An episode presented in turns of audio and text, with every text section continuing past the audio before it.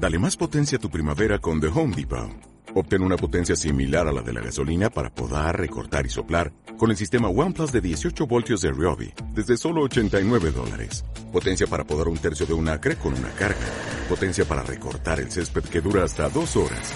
Y fuerza de soplado de 110 millas por hora. Todo con una batería intercambiable. Llévate el sistema inalámbrico OnePlus de 18 voltios de Ryobi. Solo en The Home Depot. Haces más. Logras más. Are you, are you listening? Damn. ¿Qué pasa, bolers? Bienvenidos a Massive NBA Show, tu podcast de opinión de la mejor liga de baloncesto del mundo. Con vuestros hombres, John Ball, de GM. I am excited. Tengo unas ganas de hablar de este pedazo de artículo, aunque ya lo habéis visto en el YouTube, pero let's go, let's get it. Estoy cachondo. Bueno, para empezar, sí, eh, os presentamos el menú de hoy, en el cual, como bien ha dicho vuestro hombre John Ball, y en el cual ha hablado en el vídeo de YouTube, eh, pero no se ha vuelto lo suficientemente No, loco, no, pero que me ha sorprendido bastante. ¿Cómo cuidas ahí a esa fanática de YouTube, eh? Necesitas entrar más en la gente por medio, ¿no? Claro. Solo te vuelves loco aquí, ¿eh? Es que aquí ya voy como un pez en el agua, Daddy, tú lo sabes. Eres un poco estafador. Ya veremos, ya dame, dame tiempo. Bien, pues para aquellos que no lo sepáis, se trata de un artículo de, ya no sé mm, llamarlo podcast, web, sino el medio de Ringer en general, que han hecho- elaborado una lista sobre los 25 mejores jugadores de los primeros 55 partidos de liga, que es pues la cantidad de partidos que llevamos hasta la fecha. Uh. Eh, habla exclusivamente pues del rendimiento que han tenido en, en esta temporada, hasta la actualidad. Y luego tenemos también, eh, que se ha juntado la semana ahí de los mega artículos, eh, unas estadísticas que ha sacado Basketball Reference, pues en proporción a, en- perdón, en relación a los porcentajes que pues tienen los equipos de ganar la NBA, de llegar a su final de conferencia, qué jugadores tienen más porcentaje de, de llegar a ser MVP, etcétera, etcétera. Eh, realmente, ¿cómo funciona? Pues hace una serie de simulaciones en base a sus estadísticas y un poquito a sus criterios y luego pues aquí nos las exponen para que luego cuando llegue junio les demos unos buenos palos. Sí, sí. Es lo, es lo que más nos gusta, Daddy. Vamos ahí. Sí. Porque realmente tengo que decirte a priori que con la lista, pues bueno, era un jugador que pondría antes, otro después, pero bueno, en contexto más o menos eh, estoy bastante de acuerdo. Pero con esto de los porcentajes me he encabronado muchísimo. Uh. Sí, la verdad es que el otro día me comentaste algo y yo entiendo tu cabreo. Además me gusta bastante que escucho bastantes podcasts y en general eh, tiene una opinión casi todos bastante contraria a la nuestra. así que así que eso me mola para que sepamos, seamos un poquito pues la, la voz discordante en Sí, cuanto al tema de podcast en, en, en castellano. Pero nos encanta, Realmente es lo que manejo. Tú sí que manejas un poquito más podcast en inglés. Sí. Yo me los leo, los artículos, eso sí, pero me da un poco de... No tengo el nivel de inglés para oírlos, pero sí para leerlos. Y bueno, ¿alguna declaración más que te apetezca hacer antes de empezar?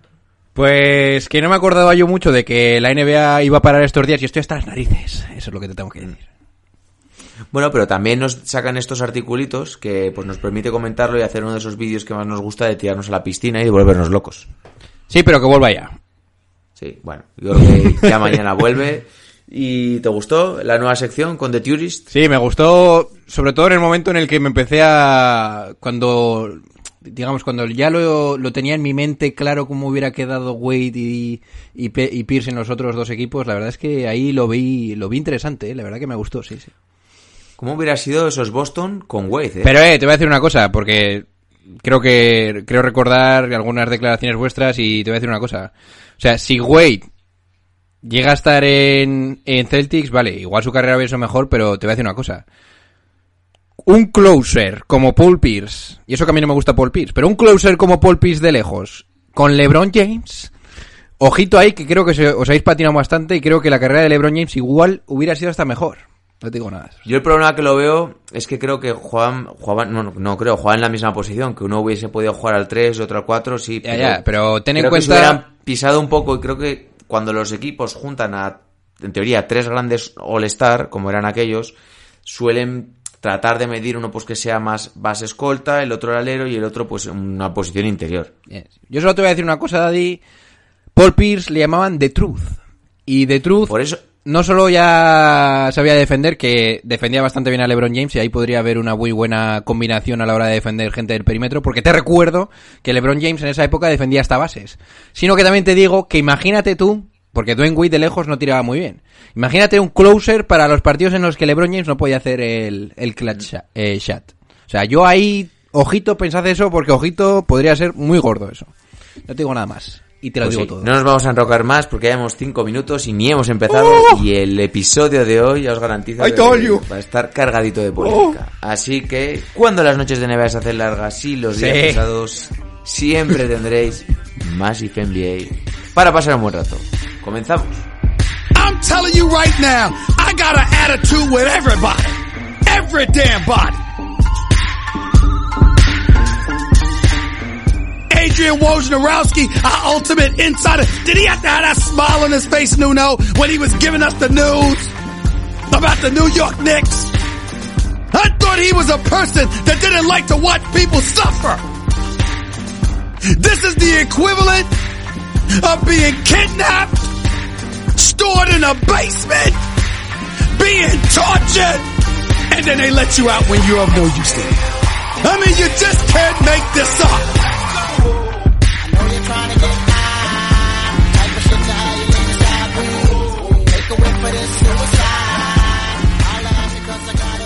Pues vamos a meternos ya. Vamos a ir al grano porque tengo unas verduritas en el horno y no quiero que se me. ¿Qué tienes para, para cenar, Daddy? Dímelo así un poquito. Pues eh, he descubierto ahora que te puedes hacer así, o que esté ahora entre semana, me cuido un poquito más. Te puedes hacer unas verduritas al horno y le puedes meter lo que sea y no le metes así mucha Oh. mucha mierda, no lo fríes ni nada. Y entonces pues quedan bastante buenos. Sí, sí. Los tomates al horno están muy buenos, Oh. te lo digo verdad. Nunca he metido un Pues tomate al horno. Pues es- enteros los lavas y eso sí tienes que esperar porque queman que, que flipas. Entonces estás ahí con mucha hambre y entras de lleno. Te voy a decir una cosa, Daddy. Bueno, o Daddy. Un poquito de puerro que me dan mi- mis padres. Eh, ojito con Big O, que Big O... zanahoria también, ¿eh? Big O es capaz de, de meterse dos meses una dieta de, pues sin exagerar, 5.000 kilocalorías al día y luego meterte una de 1.000 si llega, a base de café y lo que sea. Pues sí, la verdad que sí.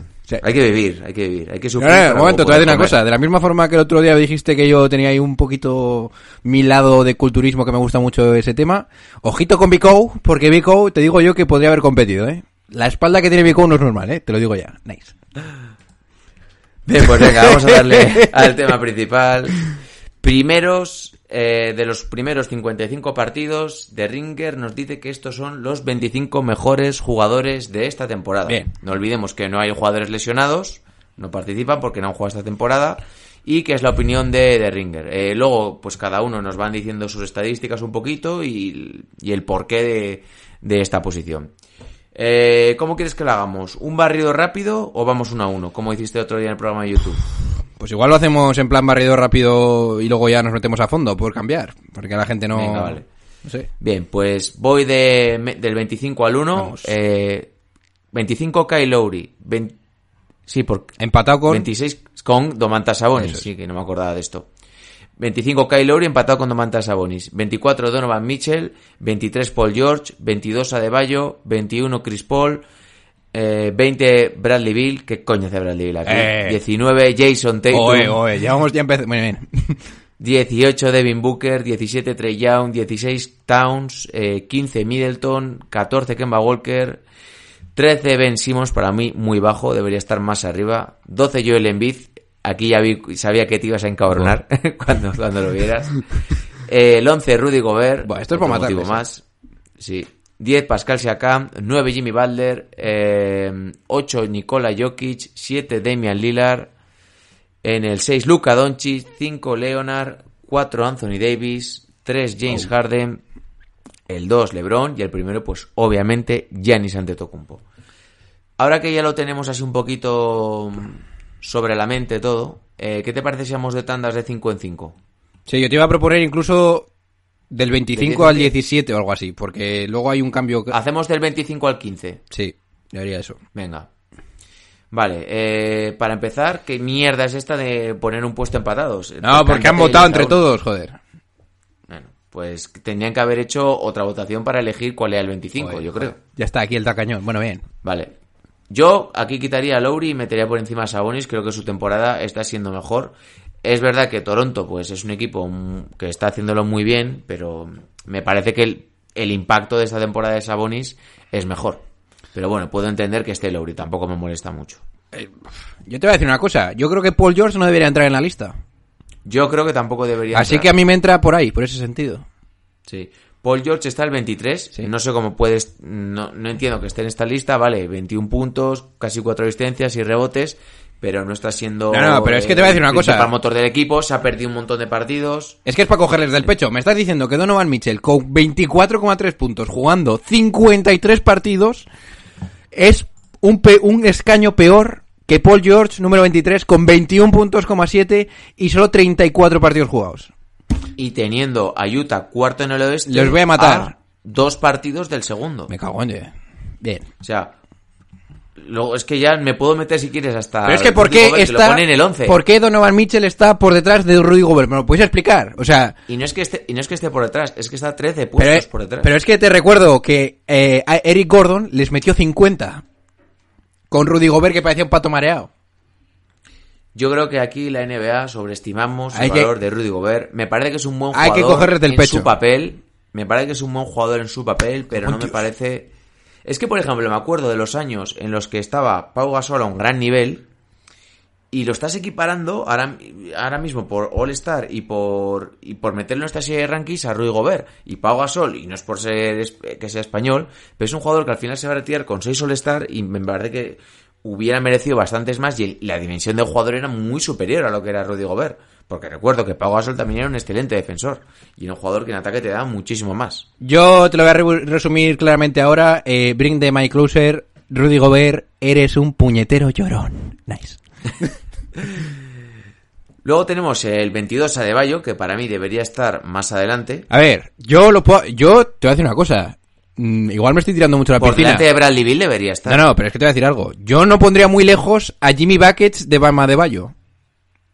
No sé si me Sí, pillas. yo, lo pon- yo pondría pues a igual a Adebayo pues el 14, el, igual el 15. Ya, pero eso es igual es romper muchas lanzas a su favor, pero yo no sé si... Hombre, pero es que una de las claves de que Miami este año Eso está es. jugando también es tener pues a este jugador que está siendo no igual en puntos, pero sí en ¡Ay, importancia en el equipo, en el equipo el la segunda espada, en Oh. distribución de juego, en defensa, en todo y te- es, es un pivo de 2-6 que te permite que te permite pues pues mucho esa buena defensa y de intercambio. Daddy, entre- entre vamos a ser serios. Bama de Bayo ahora mismo es el playmaker del equipo, el jugador que más puede cambiar en defensa, o sea, es el ancla defensiva. Y lo único que tiene Jimmy Butler, que evidentemente yo le pondría, le pongo por delante, porque me sabéis que Jimmy es nice.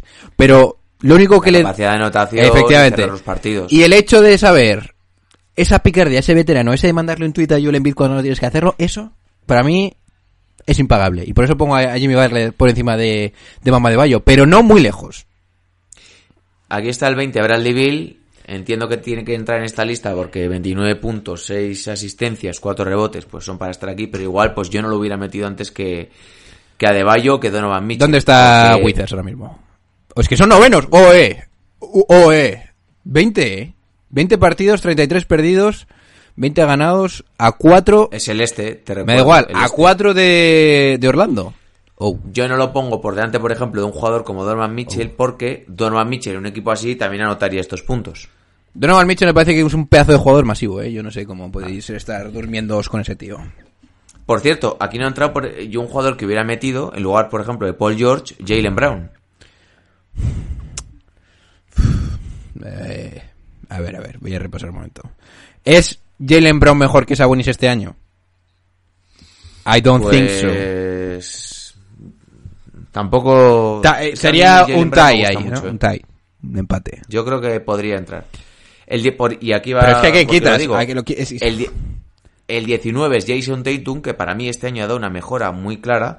Por cierto, el partido de la semana pasada contra los Clippers fue una exhibición de Jason Tatum.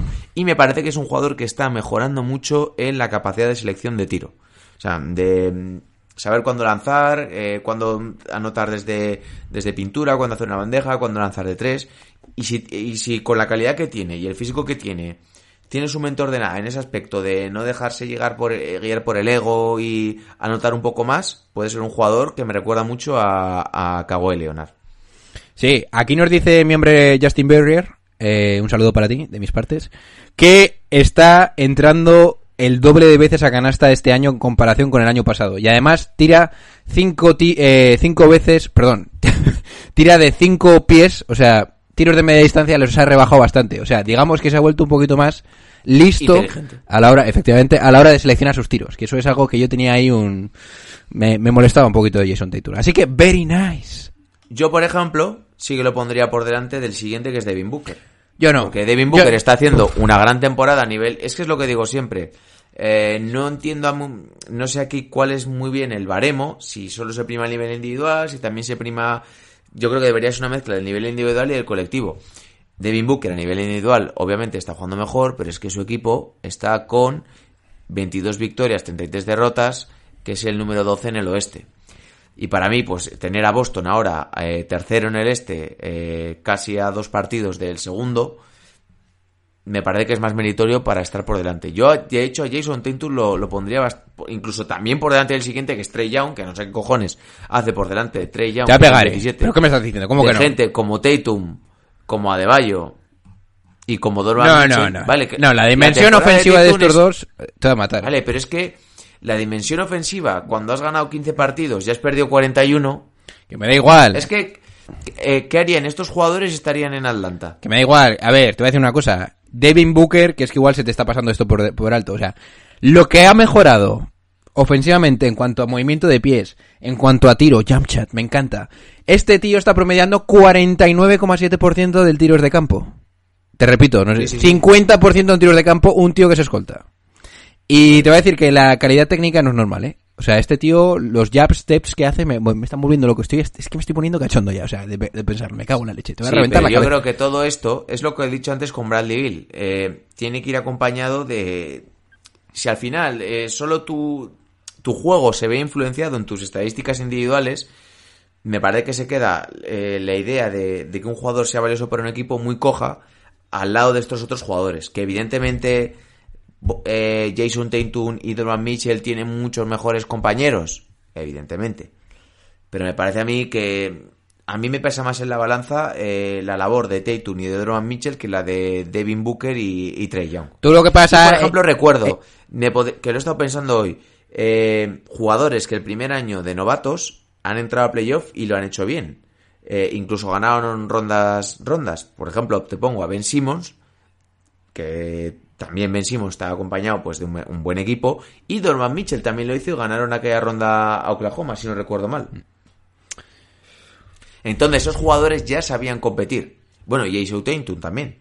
Sí, I feel you, pero yo creo que la dimensión ofensiva, por ejemplo, de Trey Young, o sea, vale, no la estás demostrando en Atlanta, o sea, la estás demostrando en Atlanta un equipo malo, pero me acuerdo, por ejemplo, ese pre, eh, premundial que estaba jugando con el equipo B y eso fue una locura, ¿eh, Dani? O sea, yo creo que este tío lo podría hacer bien en cualquier lado y... Sí, sí. A ver, que, que es un grandísimo jugador y Trey Young es un tío que está promediando casi 30 No, no, puntos pero- por partido, 9 asistencias, como 4, cuatro rebotes, 52% en tiros de campo lanzando 500 triples por partido.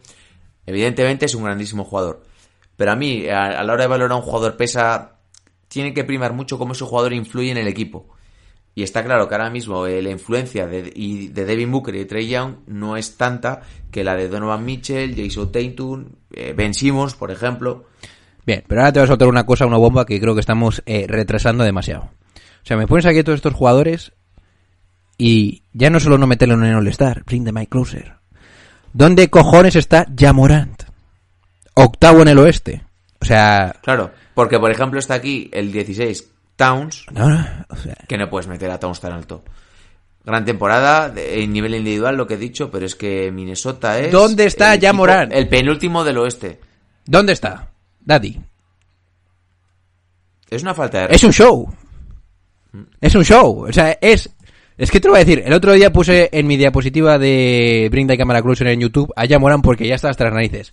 Te digo, te lo juro por Dios, que en mi corazón estoy empezando a querer más a Yamoran que a Zion Williamson. Te lo estoy diciendo ya, eh.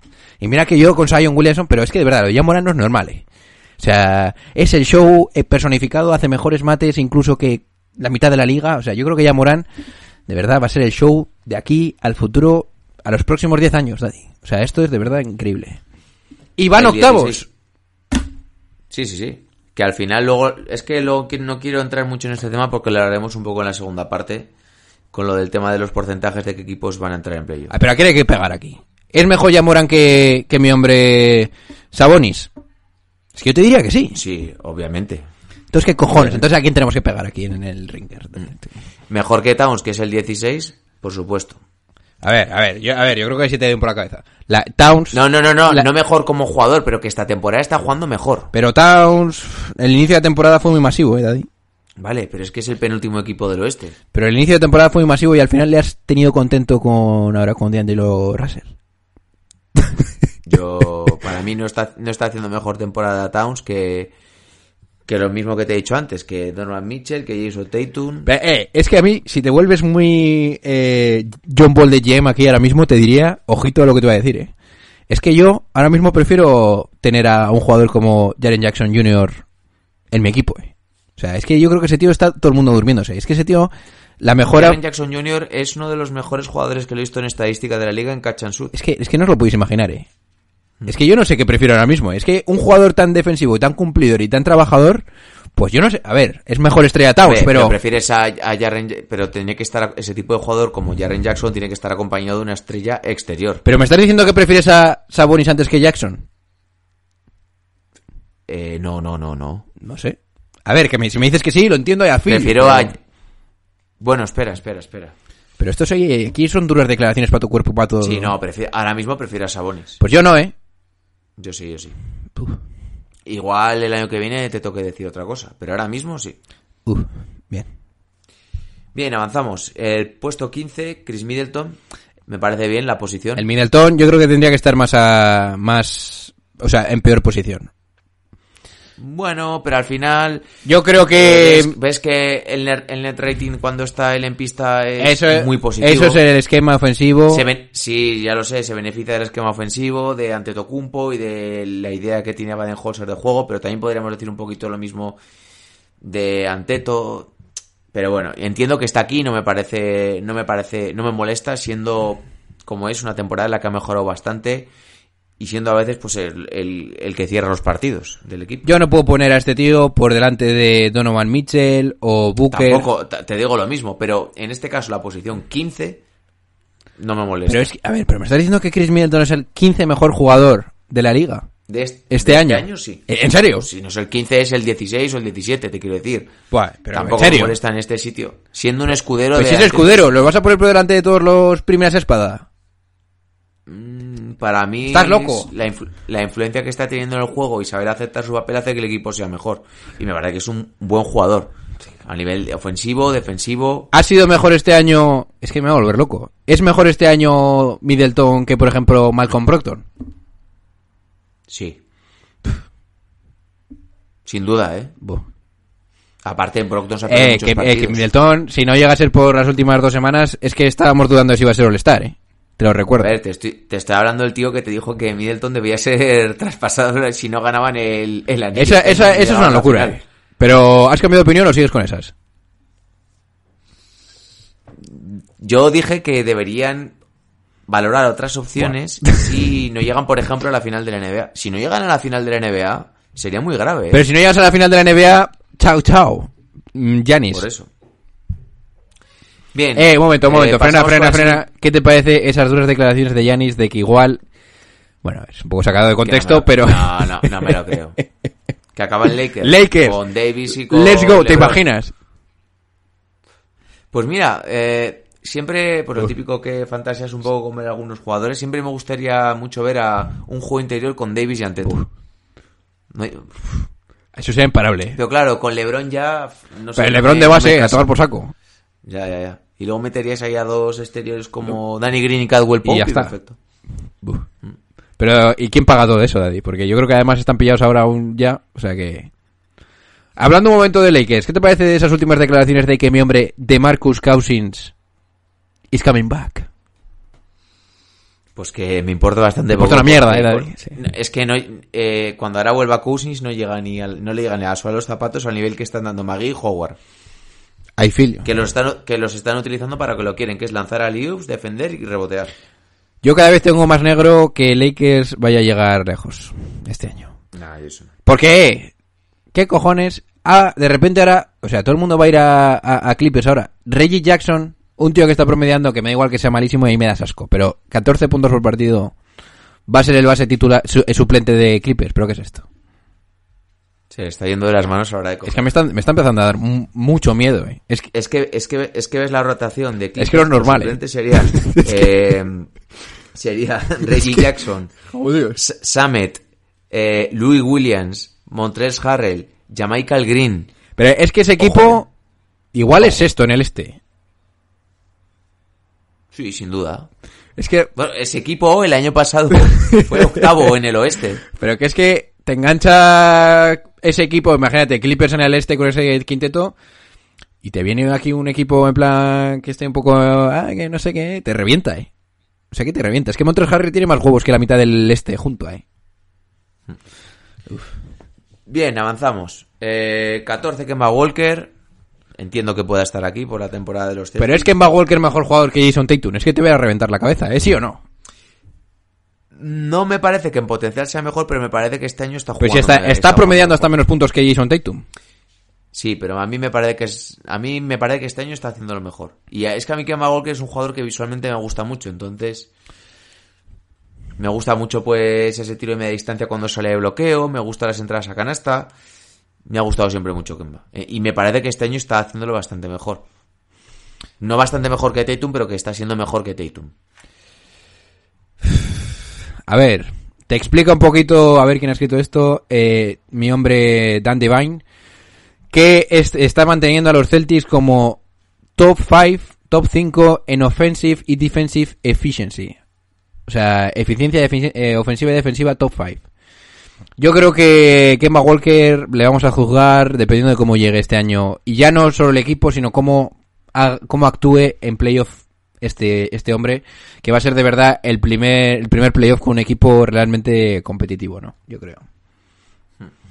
Bien. Sí, porque otros años con Charlotte pues no ha tenido opción el pobre hombre. Cuando tu segundo espada es Tate, eh, como el francés este que le va a matar, eh, Batum. Batum, mal rollo.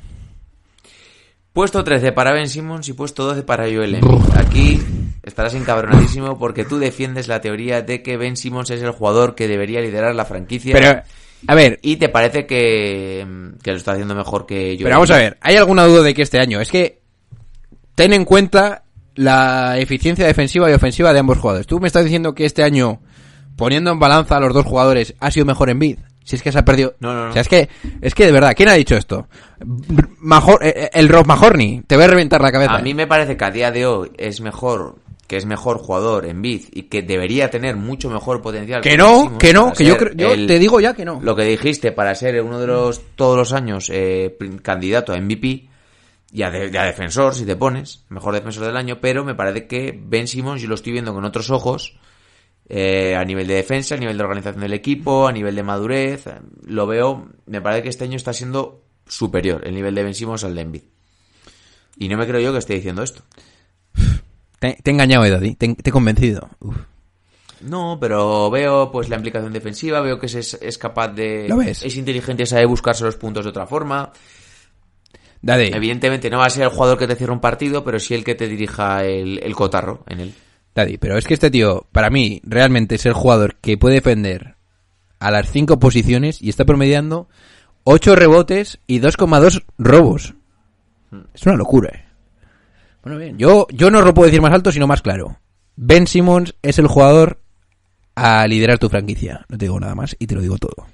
Y antes de llegar al top 10, que ya lo hemos comentado antes, Rudy Esto Gobert. me parece una blasfemia. Yo no sé, yo no sé qué le ve la gente, los analistas y todo a, a Gobert, eh, que sí, que es un gran defensor, de zona, que te barre muchos puntos, que tampoco es cojo a la hora de quedarse con pequeños, pero me parece que es un jugador que está muy sobrevalorado. A ver, es que yo me estoy leyendo... 15 puntos, 14 rebotes, casi dos tapones, pero es que no. No, lo siento para estar el 11 por delante Es que es de todos 11. los que hemos dicho. Es que a mí si me lo pones un 22 te digo, perfecto. Sí, ¿no? Sí. A ver, es que yo insisto, un jugador que no puede defender small ball es el 11 jugador de la NBA. Y no entiendo que un jugador que no puede defender más que a pivots y aleros altos sea dos años consecutivos el mejor defensor de la NBA. Bueno, a ver, también puedes decir eso, por ejemplo, de Ben Wallace en su momento y al final, pero bueno. Pero era otro baloncesto. Era otro baloncesto, bien, pero y de todo Hogwarts ya la cosa empezaba a cambiar. Ay, pero... Y no tiene nada que ver el nivel de agresividad de Ben Wallace que, Que sí. con el de con el de Gobert. Bueno, pero la intimidación para mí, aunque suene un poco fuerte, yo creo que intimidación a la hora de proteger el aro es mejor la de Gobert, ¿eh? Pero bueno, bien, te voy a decir. Pero, ¿tú crees que en algún momento Ben Wallace fue top 11 de la liga? No, nunca, nunca. Porque se limitaba solo a defender. Y tú me dirás, brinde My Cruiser, John Ball de mierda. Joaquín Noah fue top 4 en votación de- del MVP un año. Sí, pero es que Joaquín Noah era un grandísimo defensor, teniendo un bote muy bueno y repartiendo 500.000 asistencias. O sea, era un gran defensor en un cuerpo de... Era una especie de Jokic, pero defendiendo bien, con menos visión de juego. Sí, así que yo solo te puedo decir que te tomes algo de mis partes. Sí. Joaquín Noah es un jugador que ha sido infravalorado algunas veces, incluso, ¿eh? A la hora de calificar, meterlo en ciertos top. Yo creo, ¿eh? A mí me parece que estaba muy justito en ataque de todo, pero bueno. Sí, obviamente, obviamente, pero... Y pasamos un poquito ya más rápido, porque vamos hasta el 5, eh, porque creo que es bastante justo. Décimo Siakam, me parece bien. Yo lo único que te puedo decir de este take, de ser décimo, es, me parece bien que esté detrás de Jimmy Butler, pero no va por ahí mis tiros. Es Nick Nurse, porque yo creo que si hablas de Siakam, tienes que hablar de Nick Nurse, claramente. Es Nick Nurse, el obligatorio entrenador del año. Dependiendo si Boston le quita, yo creo, el segundo puesto. Pero vamos a ver. ser. Evidentemente tiene muchas menos piezas, ya tiene muchas más lesiones. Pero- Pero, yo creo que si acaba segundo, pues debería ser. Pero ¿quién va a competir con esta narrativa? Es posible, y brinda Mike Closer aquí, que Toronto Raptors quede por encima del año pasado de Toronto Raptors.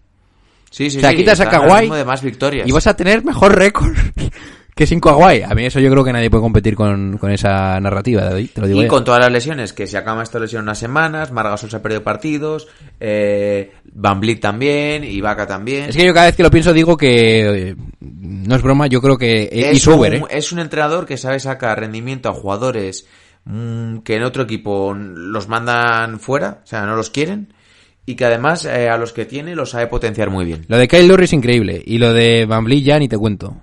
Van Vliet, Siakam, Anunoby. está... Bien. Noveno Jimmy Balder, ya hemos dicho, lo hemos hablado muchas veces, eh, grandísima temporada. Octavo Jokic, puedo entender que esté delante de él porque creo que ahora mismo eh, Denver es segundo, teniendo un muy buen récord. Sí. Eh, séptimo Damian Lillard, pues sí, me dirás que está noveno, creo que es ahora mismo, sí, noveno y ahora está ¿Solo lesionado. noveno? Y yo creo sí, pero ahora está lesionado y las opciones, dos semanas y las opciones de Portland de playoff, me parece que debido a eso se van a evaporar porque está a cuatro victorias de Memphis. Eh, pero Damian Lillard no- una vez más nos demuestra que es un, pues si no es el segundo, el tercer mejor base de la liga, casi 30 No, no, puntos, no, no. 8 asistencias. No, no, blasfemia ahí, eh.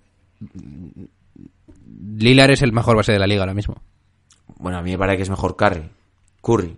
Pero Curry, Stephen Curry. pero Stephen Curry no está jugando. Claro, claro, no, no, digo de con todos sanos. Y te voy a decir una cosa. Ojito, eh. Igual es mejor. No, no, no, no, para mí. A, no hay- a día- a este no año, ni este año. Me cago en... No hay ni comparación. Bueno, ¿pero qué me dices? A ver, pero que Curry... Este año el tiempo... Curry es un jugador que ha cambiado el baloncesto, pero este año sí, obviamente, porque Curry está Bien, lesionado. pero el año que viene creo que Lillard va a ser se- va a seguir siendo mejor jugador que el mejor base de la liga. Ahí queda tu take. Nice.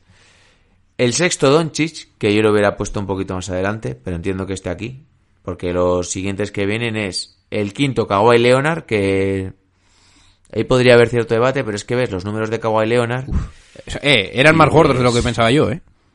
Sí, 27 puntos, 5 asistencias, 7 rebotes. Es una locura, de eh. Casi dos robos, 8 eh. puntos, 8,7 asistencias, 9,5 robos. Pero vamos a ver, la... Y sí.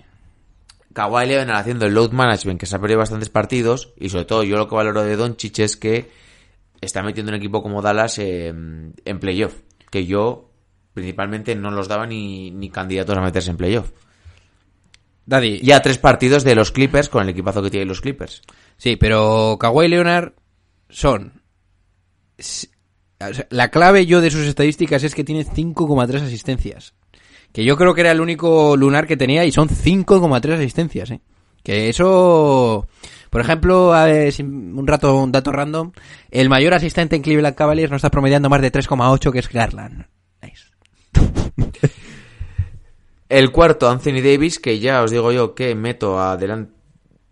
Metería a Kawhi y a, y por delante de Anthony Davis. Y me diréis, vale, pero Anthony Davis es la mejora defensiva de este año de los, de los Lakers. Pero yo creo que el jugador principal de los Lakers es LeBron. Y creo que al estar en el mismo equipo, se quitan muchos votos para este tipo de ambos, entre LeBron y Davis. Se quitan muchos votos para, para escalar más puestos. ¿No te parece? A ver, yo creo que Davis está más o menos bien colocado, ¿eh? O sea, Sí, sí, a ver, que te estoy hablando de ponerlo en el quinto lugar. sí. A ver, yo creo que también pondría Anthony Davis esto, Luka Doncic. Bueno, es que, es que yo lo de Harden es- no lo entiendo Doncic es. ¿eh? candidato a ser MVP y, y Davis yo, yo creo que no está ni entre las quinielas. Y luego el tercero, segundo y primero, pues Harden, eh, LeBron y Anteto. Entiendo que igual te chirría un poquito Harden, pero es que son 35 puntos. Sí, pero no sé. 35 puntos, 7 asistencias, 6 rebotes y medio, un robo con 1,6 robos. A ver, Es que a mí un tío con 35 puntos me cuesta bajarle. Entiendo que no es su mejor temporada y entiendo que, que el equipo no ha estado funcionando como debería, pero creo que ahora se va a beneficiar y que sobre todo estamos viendo mejor Westbrook, pero es que no lo puedo bajar más. Por cierto, Westbrook ni entra en esta quiniela. no merece para mí entrar. No, no, no, no me hace ni de coña. Si igual hubieran eh, jugado con este sistema todo el año, ojo que podríamos haber Ojo, ¿eh? que antes he subido un post, la gente no sé lo que habrá dicho porque no lo he mirado, pero ¿hasta dónde van a llegar los Rockets? Pues nadie, todo el mundo dice que este sistema del small ball no va a llegar a nada. Va a meter vives y rápidamente. mueres con el triple y algún día no te entrarán. Y yo digo, que ojito, ¿eh? Va a decir, a ver, algún comentario en lo que soltamos alguna mo- movida. 12 comentarios, vamos a ver. Se fue, eh, hasta que les toque, mira, este comentario, hasta que les toque Lakers o Clippers. Yo, te voy a decir algo fuerte, ¿eh? pero espero que no les toque Lakers, porque como toque Lakers, ojito, ¿eh? Veremos. Segundo LeBron James y pues primero Antetokounmpo. MVP, que claro. pues sí, sí, pero claro, claro, claro, o sea, los números de Antetokounmpo 30 puntos, casi 6 asistencias, 13 rebotes y medio, 1,1 eh, tapones y creo que es la, el mejor ataque de la liga y la tercera mejor defensa, algo así, o sea, espectacular. El net rating de 14,6, que es una barbaridad. Bueno, lo dice A ver, todo. yo- yo... sigo manteniendo que Antetokounmpo no es, es que ha necesitado que llegue un entrenador y le ponga las piezas a su medida para que esté, para que el jugador sea así. Y hay que darle un un gran porcentaje del éxito de este nivel de Antetokounmpo a Baden-Holzer. Pero Sí, sí. Luego también está el trabajo de Yanis, que es un jugador que trabaja, que ha ido mejorando pues sobre todo en ese aspecto del tiro y pues ha hecho mucho más fuerte. O sea, físicamente es un jugador que lo veis como ha, como ha evolucionado físicamente en los últimos años y es una brutalidad. Pero creo que un gran porcentaje ha sido del éxito de este jugador ha sido Baden-Holzer, saberlo rodear de ciertas piezas, la inclusión de Bruce López como pivot que nadie confiaba en él y hacerlo tirar, eh, jugadores como Josh Hill que, que saben cuál es su papel eh, y luego sacar jugadores como de Vincenzo y, y, y Conaton. ¿Y Vincenzo? Y Vincenzo. Y Conaton. Oye, Pac Conaton, ojito, eh. Los mates no- me gustaron mucho, eh. Como dice Guillermo Jiménez, Conaton. Como Middleton. Middleton. Bien.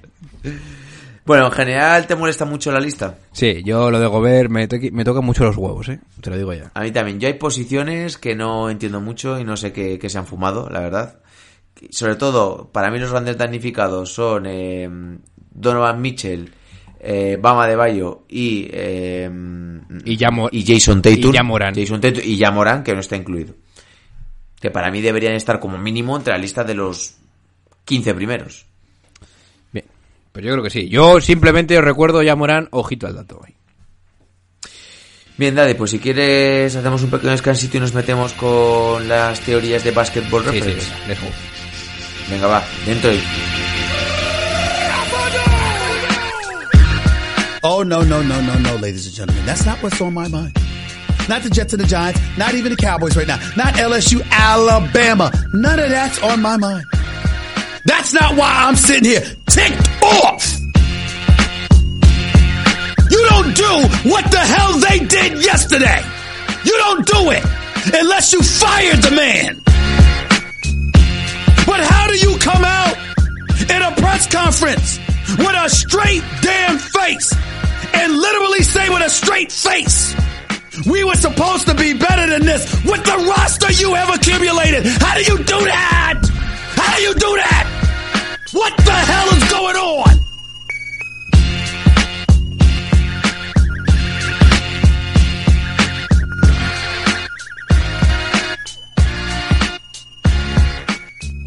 Vamos a darle que se me queman las verduritas. Pero llevas 40 minutos con las verduras en el microondas, ¿verdad? No, no, no, ya las, ya, la- ya las he sacado, ya las he sacado. Sí, bueno, pero es que necesitan 40 minutos. Oye, ¿pero qué dices? Sí, sí, sí, a fuego lento, hombre, porque si las pones a fuego muy alto se queman. ¿Y por qué no te haces aquí un podcast de cocina, Daddy? No tengo ni puta idea. Bien, vale, pues no tengo nada más.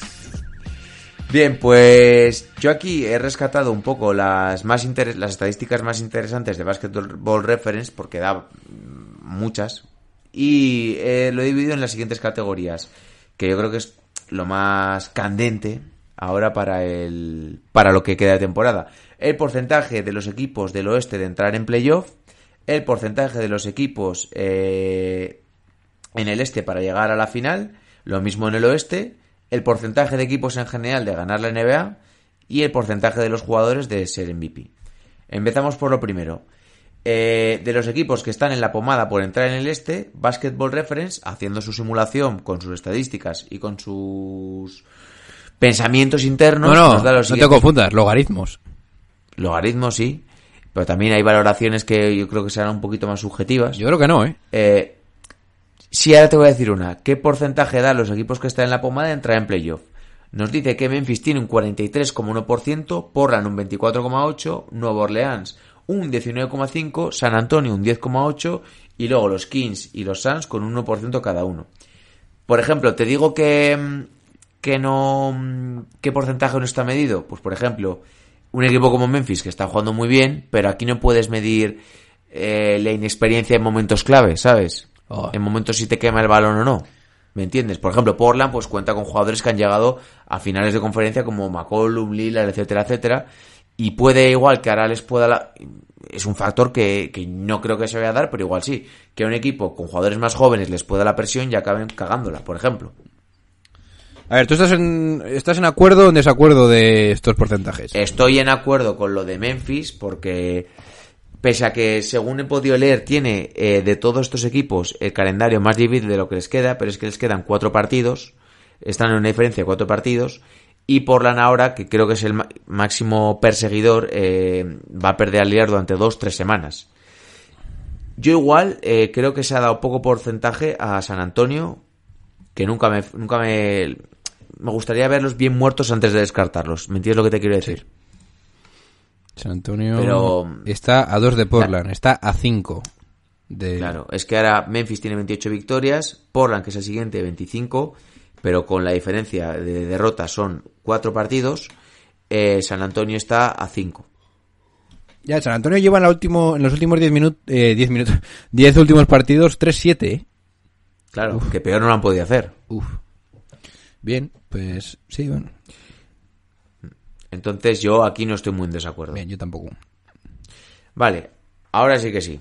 Eh, aquí empieza la movida. Porcentaje de los equipos eh, contender del este de eh, llegar a la final de la NBA. No, Primero, de- al final del este primero, ¿no? eh, no, es de llegar a la final de la NBA. Ah, Es que igual te, te lo he puesto yo Sí, mal en el título, vale. pero es de llegar a la final de la NBA. va. Le da a Milwaukee un 68%. A, a Boston un 13,5%. A Toronto un 12,1%. A Miami un 2,8%. ¡Blasfemia! A Filadelfia un 1,8% y a Indiana un 0,8%. Y aquí hay que tener un dato muy en cuenta, que ahora mismo Miami y Filadelfia son cuarto y quinto respectivamente en el este y sí jugarían en primera ronda. Entonces yo creo que por eso bajan mucho las, la- Sí, sí. los porcentajes de, de llegar a una final. Lo entiendo, Porque lo- entiendo. uno de los dos se queda fuera en primera ronda. Pero me parece que la ventaja de Milwaukee es cuanto menos excesiva. Yo lo puedo entender, ¿eh? Te lo digo, ¿eh? Porque el... Lo puedo entender, por... pero ya hemos visto muchas veces que no es lo mismo competir en temporada regular que competir en playoff. Y que el año pasado, por ejemplo, llegó el amigo Kawhi Leonard y se pasó por la piedra a Milwaukee Bucks. Así de claro. No quiero ver lo que pasaría con un equipo, precisamente con Milwaukee contra Filadelfia, que es un equipo que tiene tres tíos que podrían defender a Anteto. No uno, tres. Hablo de Horford, de Embiid y de Simmons. O de otro equipo como Miami, que pues no, no tiene tres, tiene 500 defensores para A Anteto. mí es que lo de Miami poner- me está empezando a dar mucho, mucho miedo para cualquier equipo que se enfrente a él, ¿eh? Te lo digo ya, ese, ese- ese- esos defensores no es normal, ¿eh? Entonces creo que está un poco desmedido el porcentaje de, de, de Milwaukee. A ver, yo entiendo, Luego- por ejemplo, eh, o sea, yo entiendo que es porque están cuarto y quinto, ¿eh? Pero, ¿de verdad tienen 10% más de posibilidades equipos como Celtics y Raptors llegar a la final que Sixers o Miami? Yo... Claro, se le está otorgando mucha ventaja a Celtics y a Raptors la, por simplemente no enfrentarse, no tener un cruce tan difícil como eh, Miami y Filadelfia en primera ronda. Y yo creo que la ventaja es excesiva porque el equipo, para mí, el equipo que, pas- que pasase esa supuesta primera ronda entre Filadelfia y Miami sería, pues claro, contender a llegar a la final y le daría más opciones que a Boston y que a Toronto. A ver, la cuestión es así. Imagínate, eh, un equipo X pasa entre, entre Heat y Sixers, cualquiera de los dos. ¿Cuántas posibilidades le das de ganar, de llegar a la final? Contando solo que solo doy- está Bucks y Celtics. Le doy las mismas que a Milwaukee. La- esa es la... Bueno, no, no lo he explicado bien, pero me habéis entendido. Vale. el equipo que pase de la primera ronda entre, si se da el caso que queden estas posiciones, entre Filadelfia y Miami, le doy las mismas opciones que a Milwaukee de llegar a la final. Yo creo que Miami y casi Sixers, no porque están jugando un poco mal ahora, pero y Miami y Sixers para mí tendrían más posibilidades que Milwaukee de llegar a la final. I told you. Y a Toronto y a Boston ni me los creo. O sea, así de claro. No, yo creo que ninguno de los dos puede ganar a Yanis. No. Principalmente Boston por el problema que sabemos que tiene del pivot. Y Toronto yo creo que no le da. O sea, Pero ojito, pero ojito. regular, sí pero que veo, sí que veo posible que, por ejemplo, como van a ser uno y cuarto, sí que veo la posibilidad de Celtics o de Raptors de que coja Sixer o Heat, se carguen a Bucks y después cojan esos y sean, y sean derrotados por los Raptors. Pues puede ser. Ojito ahí. Vale, te voy con otra estadística. Porcentaje, eh, lo mismo, pero en el oeste, de los equipos del este de llegar, del oeste de llegar a la final. Aquí también otra vez estoy un poquito en desacuerdo. Lakers primero con un 42,9. Clippers segundos con un 17,8. Y ojo, tercero Dallas, 14,4. Luego Utah 7,8, Denver 7,1 y Houston un 7. O sea, me sorprende mucho la diferencia que hay entre los Clippers y los Lakers. Sí, la verdad es que es un poco... ¿Cuál puede ser la, cuál puede ser la explicación? Que igual las rondas que tiene que pasar Clippers van a ser más fuertes que la de Lakers y por lo tanto... Sí, puede ser eso, puede ser también pues la que les falta eh, un pivot, pero es que con, con los fichajes ahora mismo de Reggie Jackson y de Marcus Morris, hay que decir que esto es antes de la llegada de Reggie Jackson, pero no sé, y sobre todo teniendo a Kawhi Leonard, o sea, no, yo hubiera dado pues yo que sé, un 30-28, un 30-30, algo así. Me parece que están muy ajustados. Es que yo, por ejemplo, veo claramente que el equipo que llega a la final del oeste va a ganar, pero mi mente no dibuja un escenario claro de cuál sería el, el ganador del oeste, te lo digo verdad, y lo he pensado mucho. Yo creo que Clippers puede incluso quedar primero del oeste. Así te lo suelto. Porque veo que Lakers van a hacer ahí un poquito de load management si no son muy tontos. Luego tiene, está por ahí Dallas, que nuestro hombre Cascon ha dicho bastantes veces, bueno, y también se comenta mucho por el grupo de WhatsApp, que Dallas va a dar la sorpresa y va a llegar a la final. Y os digo que me encantaría, pero no lo veo nada. Sí, es que no tienen defensa. Yo creo que en Claro. playoff, siendo tan jóvenes sin defensa de golpe, no sé yo, ¿eh? Pero bueno, lo puedo entender, ¿eh? Pero no creo. A Utah y a Denver no me los creo. Y ojo Houston. Sí. Ahí lo digo. Pero yo creo que Houston Ojo, tiene las posibilidades lógicas, ¿eh? Para mí. Sí. Pero es que Houston, si le sale, Ah. Sí, pero es que tú tienes, piensa que Houston se va a tener que, pro- que enfrentar pro- muy probablemente de primeras a Clippers o a Denver. Hombre, ahora Houston es... A ver si lo miro aquí. Eh, eh, eh, es el quinto, pero es que está tampoco está está a tres victorias de Denver, que es el segundo. En- Ahora mismo se enfrentaría a Utah en primera ronda y para mí es una fumada de Houston en primera ronda. Bueno, no una fumada, pero pero ganaría, yo creo que ganaría Houston a Utah y luego se enfrentaría contra el ganador del Denver Clippers, en teoría. Sí, yo creo que en algún momento van a, que- van a tener que enfrentarse a Clippers y yo creo que eso no sé. Es que es el único equipo que yo creo que no puede ganar a, que no puede ganar Houston. Pero bueno, veremos.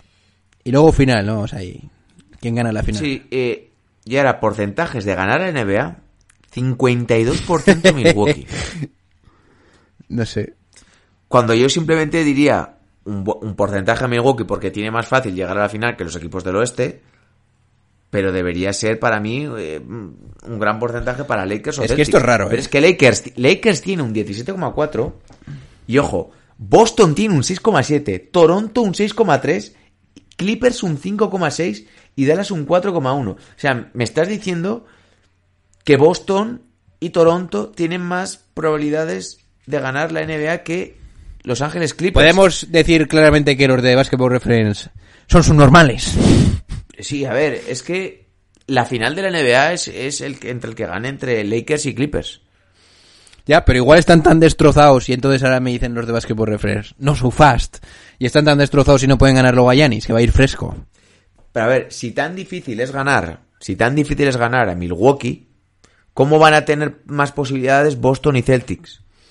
Perdón, Boston y Toronto. Que, que Clippers. Es lo que Pues no lo sé. Oscar, pero lo estoy intentando razonar un poco. Y por último tenemos los porcentajes de ser MVP, que de aquí tampoco hay mucha historia. Dan un 57 a Giannis. Esto sí que me sorprende. Poco me parece. Un 12 a Harden, antes que a LeBron. O sea, iros a la mierda, así de claro.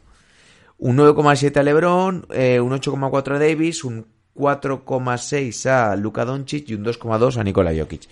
Pues salvando las distancias de que yo pondría antes a LeBron que a Harden, es que es lógico que se lo va a llevar Giannis. El año pasado hubo polémica, pero este año no hay color. Sí. A ver, si acaba promediando 40, pues igual sí, pero Nah, no, no. Si no, se lo- si no se lo dieron el año pasado. veremos.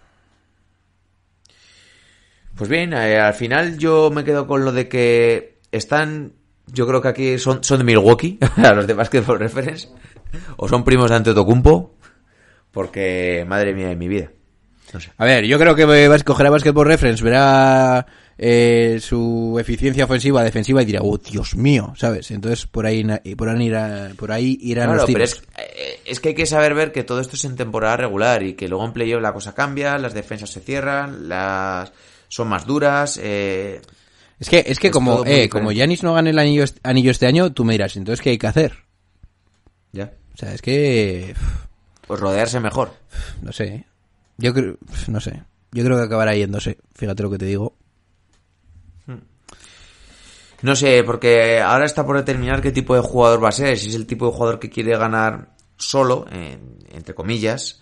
Si es el tipo de jugador que es un hombre de una franquicia. O si es el tipo de jugador que se va a ir a un mercado grande, va a ganar pasta, va a rodearse de otras estrellas. Veremos qué es lo que, lo que quiere. Que, oye, todo es legítimo y cada uno escribe su propia carrera. Pues así es, Daddy. ¿Qué digo más? Pues bien, eh, unas últimas declaraciones. Estoy destrozado hoy, eh. La verdad ha sido un programa muy, muy fuerte todo el rato pensando. Estoy destrozado, en- de verdad, En los eh. rankings, en las estadísticas. Teniendo que dar nuestra opinión en todo. Me duelen los cerebros, Daddy. El cerebro. Sí, sí, me duelen. El cerebro. Pues nada, pues en general, pues que la vida sigue como siempre, vamos mejorando, me gusta, me gusta su estilo, me gusta nuestro estilo y como siempre gracias a todo el mundo que participa, nice. Sí. Os recuerdo que os podéis suscribir al canal, que nos ayudáis mucho. Para contenido también de otro tipo audiovisual tenéis eh, YouTube, eh, también tenéis Instagram con fotos diarias, con esas stories que nos hace nuestro hombre de Turis, que estamos encantados con su incorporación. Y sobre todo, pues dejarnos vuestra opinión en los, en los comentarios de Evos, que es el que más nos gusta leer. Eh, por suerte, mañana vuelve la NBA, vuelven los partidos y os digo que entramos en una fase bastante guay porque ahora se van a ir definiendo las posiciones de cara a playoff y veremos qué equipos están a altura y cuáles no. Dicho esto, eh, próximo programa el lunes. eh, se van despidiendo de vosotros vuestro hombre John Ball, de GM. El GM que acaba de explotar mentalmente. Venga. De explotar. bueno, chicos, Hoy no te has vuelto excesivamente loco, ¿no? no sé. Últimamente me estoy volviendo yo más loco que tú. Sí, ¿eh? la- a, Me está preocupando. a ver, yo he soltado algunas perlitas al fin- a- así a mitad de episodio, pero es que yo creo que se me ha ido, el cerebro se me ha ido, se me ha ido derritiendo, Daddy, tú lo sabes. Sí. O sea, Yo necesito sí, comer. sí, yo también. Y eso que me he tomado antes un poquito de, ¿cómo se llama esto? Eh, esta movida que le pones al queso con pan. con pan. Mermelada. No, es que sí, es como mermelada, ¿cómo se llama eso? Eh, oh, no, no se me va a acordar, eh. Eh, es naranja, tío. Membrillo. Membrillo. Ah, membrillo. Tú sí que eres un membrillo. un poquito de membrillo, Daddy, ahí. Antes venía de la compra, he dicho. Eh, Pues hace mucho que no como membrillo, A mí ¿eh? me encanta, eh, Daddy. Membrillo. Sí, sí, a mí también. Está intentando ahí. ¿Cómo te cuidas, eh? Tu tostadita, Sí, que... tu queso, No, no, tu membrillo. Tengo que empezar a cuidarme un poco más porque, aunque no lo sepáis, bueno, supongo que sí. Vuestro hombre, John Paul de GM, ha tenido una asiática que flipas, pero que flipas. Sí, sí, lle- lleva tres semanas que no es nadie en el Uf, gimnasio. y estaba. Ahora estoy- me siento bien, ¿eh? Pero por ejemplo, ayer fui a correr y mal, ¿eh? Y. Y sober para mí correr. Tendré que hacer bici. Joder. Bien. Y bueno, eh, un saludo también para esos fanáticos del grupo de WhatsApp. Eh, no me acuerdo cómo se llama su nombre, pero aquel que nos dijo que nos escuchaba Giorgio. con el camión Giorgio. luego currando a las 6 de la mañana. Sí. Un saludo porque tú eres el, real- el verdadero OG. Es un OG, ¿eh? Bueno, gordo. y todos lo sois. Sí. Pero es que me emocionó eso, que lo escuchaba ahí currando con el camión, así que un saludo. Hay mucha gente que está currando ahí con coches y tal y que nos escucha, Daddy. Me, me consta, ¿eh? Sé que... en- Pero de Instagram me suelen decir algunos. Sí. Bueno, por cierto, puede que tengamos una colaboración con algún coleguita de John Ball que es la hostia. Pero bueno, no está decir nada de está en stand-by de momento. No sé dónde ¿En está, metido este tío. La madre que la madre. Pero bueno, si no es ahora, será Sí, el sí, que no, sí, seguro. No, esperamos que sea dentro No, a de ver, poco. para que hagáis una idea, este tío viaja demasiado. Y es posible que incluso esté, esté, esté hasta muerto, ¿sabes? O sea que... no, pero sí. Eso es. Y bueno, ya estamos divagando mucho. Se van despidiendo vosotros vuestro hombre John Ball de Venga, chicos, hasta el lunes. y vuestro hombre Vico. Bueno, un saludo a todos. Pasad un buen fin de semana. I'm telling you right now, I got an attitude with everybody. Every damn body. Adrian Wojnarowski, our ultimate insider. Did he have to have that smile on his face, Nuno, when he was giving us the news about the New York Knicks? I thought he was a person that didn't like to watch people suffer. This is the equivalent of being kidnapped, stored in a basement, being tortured, and then they let you out when you're of no use to them. I mean, you just can't make this up.